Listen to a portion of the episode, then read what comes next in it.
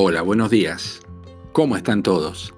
Aquí estamos fielmente en otro episodio de BMO, este podcast de Biblia, Mate y Oración, donde avanzamos en la lectura cronológica de la Biblia. Hoy leemos Eclesiastés 7 al 12, por lo que terminamos la lectura de este precioso libro. Nuestro episodio de hoy se titula Mi nombre es Pepe. Dice el texto de cabecera, Ciertamente no hay hombre justo en la tierra que haga el bien y nunca peque. Eclesiastés 7:20. Mi nombre es Pepe. Así deberíamos responder todos los seres humanos cuando se nos pregunta nuestro verdadero nombre. ¿Estás confundido por lo que digo? Probablemente, pero déjame explicarte, ya que esto es simplemente un, un seudónimo del verdadero nombre, un nombre con dos familias, una de las cuales pertenecen, han pertenecido y pertenecerán todos los seres humanos en la historia. La familia Pepe, pecador perdido, y la familia Pepe, pecador perdonado. Así lo deja entrever el rey Salomón cuando, con un lenguaje diferente, expresó lo mismo que diría el apóstol Pablo a los romanos siglos después. Por cuanto todos pecaron y están destituidos de la gloria de Dios. Romanos 3:23.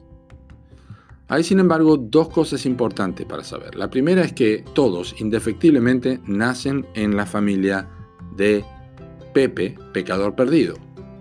Es una herencia inevitable y ha sido así desde que el mismísimo Adán fundó esta miserable familia que se ha perpetuado en toda la historia del hombre.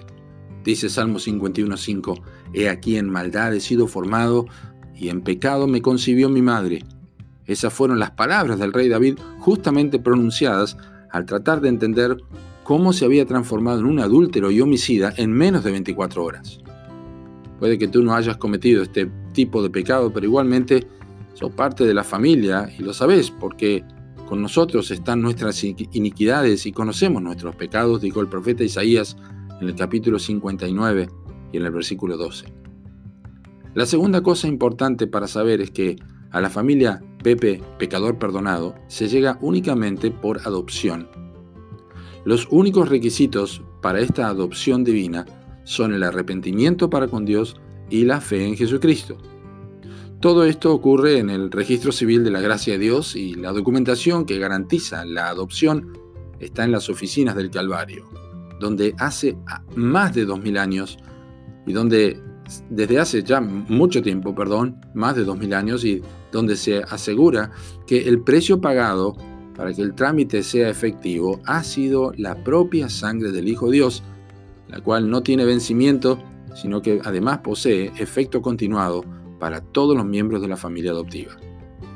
Es por esto que Salomón dice que no hay hombre que nunca peque, porque el pecado en la familia de Pepe, pecador perdido, es un hábito y un deleite imposible de evitar ya que no se sacian de pecar, dice 2 de Pedro 2.14.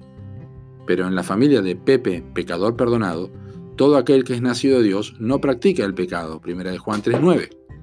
Y él mismo pasa a ser algo capaz de ser evitado, aunque no erradicado.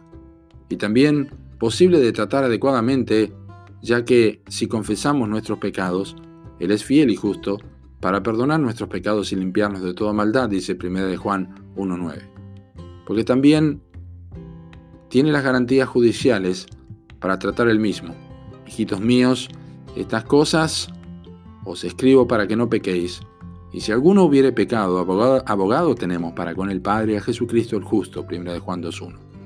Nombres parecidos, familias diferentes. Yo te pregunto hoy, ¿a qué familia perteneces? Que Dios te bendiga.